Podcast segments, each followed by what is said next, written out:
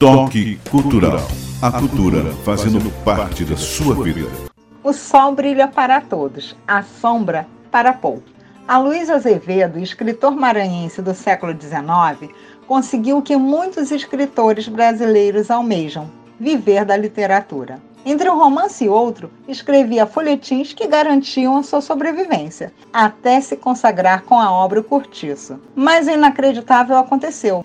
Azevedo abandonou a fama e a carreira literária para seguir carreira diplomática, após aprovado em concurso público, e ocupou o cargo de cônsul em diversos países. Sou Zélia Guerra, da Planeta Azul Editora, dando um toque de cultura na sua vida. Toque Cultural. A cultura fazendo parte da sua vida.